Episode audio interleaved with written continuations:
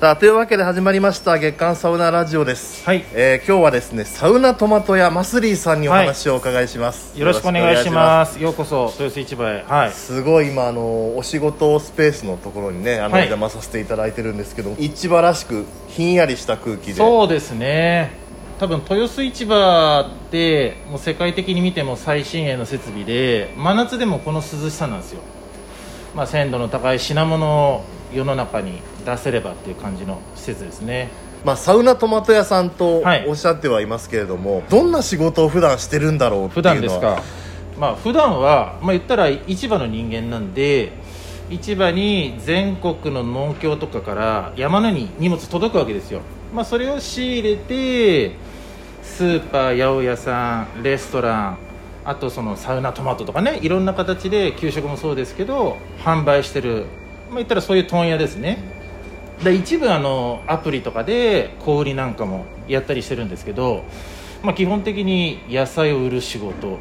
ではありますね。いろんな形で。うーん。はい。このお仕事されてどれくらいになるんですか？この仕事して今9年目っすかね。今僕今年39じゃなくて40歳になるんですけど30になったぐらいで入ったんで9年間ずっと野菜を売って今に至ります。はい。31歳で入られる前はまた別のお仕事をされてはい、別の仕事してて、まあ、大学出てどうしようかなってやってた時にあの一回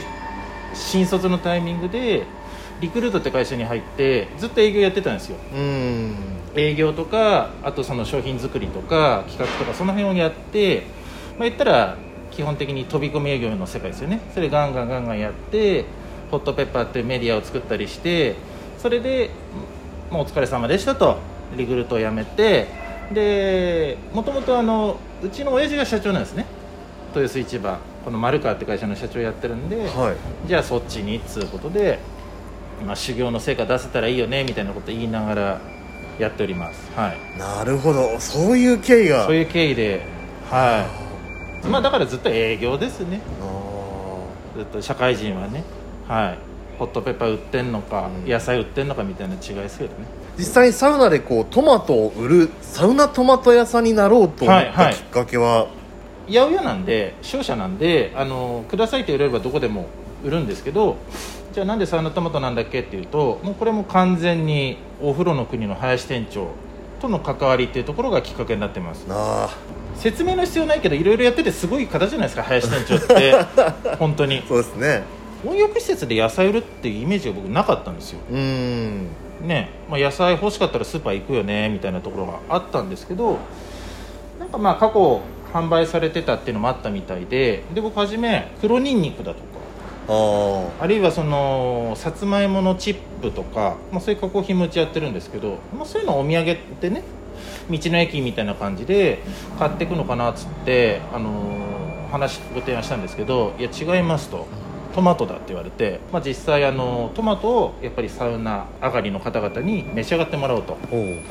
だから僕もいろいろちょっとポップとか作ったりサウナ好きな人間が、まあ、今食べていただくトマトとしてはこの時期だったらこの産地がいいですよとかおすすめのものを、まあ、召し上がっていただこうっていうところで、まあ、今時期と産地を、まあ、適度に変えながらサウナトマトっていうポップを作ったり、まあ、そうやって売り出していったところ、まあ、結構評判が良かったですよね。僕もドキドキだったんですけど、まあ、美味しいとかあとサウナー系にいいとか SNS 映えも良かったみたいです。ああやっぱりすごくあの大きい大きくてそうそうそうそう。赤い形が。大きくて赤くてだからビールあるいは樽生のオールフリーなんかねお風呂の国では飲まれる方多いと思うんですけどもうそれと一緒に写真撮るとまあいいよねっつって。まあ食べてみるとやっぱり水分補給っていう体に染み渡るっていうところでも良かったしで唐揚げとか野菜炒めとか、まあ、そういうのと一緒に食べてもすごく相性がいいんですよね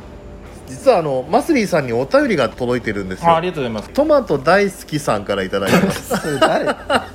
誰なんですかね。一番推せるサウナとサ飯といえばこれというメニューかっこどの施設の何が美味しいとかあれば教えてください。すごいなんか。全然トマトと関係ない質問が来ましたね、なんかすごい意図を感じる質問ですけどいいと感じますね。なんか誰ね大体誰が送ったかなんか結構。これ山さん自分で書きました。まずいやまさかまさか。普通に言うと今サウナトマトですよねとか、なんでサウナトマトなんですかみたいな話してるとしたら、えお風呂の国行ってくださいって話になりますよね。お風呂の国行ってサウナトマトを食べてくださいねと、まあ、一緒に唐揚げもいいし今までほらあの僕あれなんだっけ日韓サウナでもいろいろ紹介してますからね、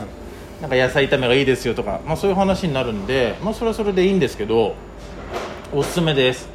あとなんだろ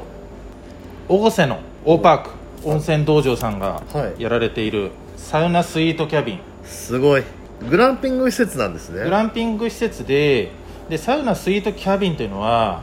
もうい一軒家なんですよ。一軒家丸ごと楽しめますみたいななるほど。お部屋になっておりましてっていうとなんか中の人みたいな。ってるんですけど 一回ねあのサウナをめでたいで紹介されましたからあのそれでね見たよっていう方いらっしゃると思うんですけどすごいジャグジーもありで本当にこう施設自体が森の中なんですね。そうですね。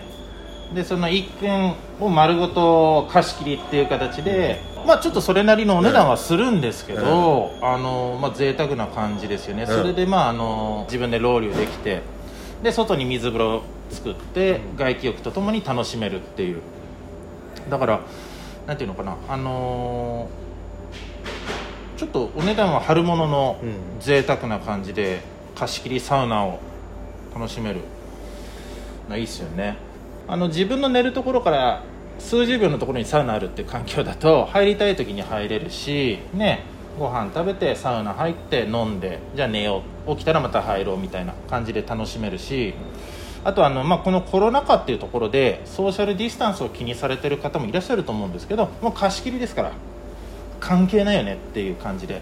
楽しめますよね。だからおすすめです。だからこう飯で言うと、まあ、出してくれるものも美味しいんですけどなんかバーベキューのコンロがあるんでそこで焼いて食べれるんですよ。やっぱり自分で焼いて食べるっていうのは原始的ですけどむちゃくちゃ美味しい。っていうのと、えあとその大自然の大空の下で焼いて食べる美味しさっていうのがあると思うので、まあ、おすすめさせていただきます。ありがとうございます。すごいトマトを語る以上にすごい有名で。すみませんあんまりそう。トマトより好きなものがあるのかっていうね。そういう話、ま仕事ですから。最後にえーこの月刊サウナラジオをお聞きの皆さんにですねこう今後ちょっとこういうことを取り組んでみたいとかあとこの番組をお聞きの皆さんにこう一言メッセージをいただいてもよろしいはいでしょうか、ありがとうございます。あのーサウナってまだまだいろんな広がりがあると思っていて僕はそんなになんていうのかなあのテントサウナみんなで行ってイエーイみたいなのってあんまりやったことないんですよ実はどちらかというと一人でしみじみ入るのが好きとか、まあ、そういうタイプだったりするんですけどなんかあのいろんな楽しみ方がもっともっと広がるなと思っていてでそれは例えばトマトみたいな食材もそうだし入り方とかもそうだと思うんですけど結構やっぱり利用者の声みたいなの多分あのどんどんなんていうのかな届いていくとまたお店の人もじゃあこういう商品いいかなとか企画しやすいと思うので美味しかったよとかトマト良かったよとか、ね、あるいはこのお料理美味しかったよとか、あそういうのはどんどんそのそのお店の方とかに、ね、伝えていただけるとあのお店の人の笑顔も増えるかなっていうふうに思っているので今日のラジオトマトについてお話しさせていただきましたがよろしければお風呂の国も皆さん行かれると思うのでぜひそこでご注文いただいてたまに品切れの時がありますその時はすいません。あの僕が早めに持っていきますのでまた改めてお楽しみいただければと思います。月刊サウナラジオ今日はサウナトマト屋さんマスリーさんにお話伺いました、ありがとうございましありがとうございたました